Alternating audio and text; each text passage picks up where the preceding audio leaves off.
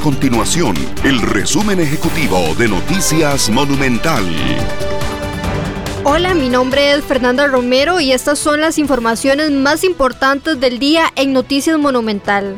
El Ministerio de Salud contabiliza 895 casos nuevos de COVID-19 en las últimas 24 horas. En total se registran 133.190 casos acumulados desde el inicio de la pandemia. Mientras tanto, 501 personas permanecen hospitalizadas por COVID-19. De esa cifra, 208 se encuentran en una unidad de cuidados intensivos. Y por otra parte, Salud registró 54 fallecimientos por COVID-19 en los últimos tres días, para un total de 1.662 en lo que va de la pandemia. Un grupo de colectivos marchará este miércoles a partir de las 4 de la tarde por varios puntos de San José en el marco del Día Internacional de la Eliminación de la Violencia contra las Mujeres.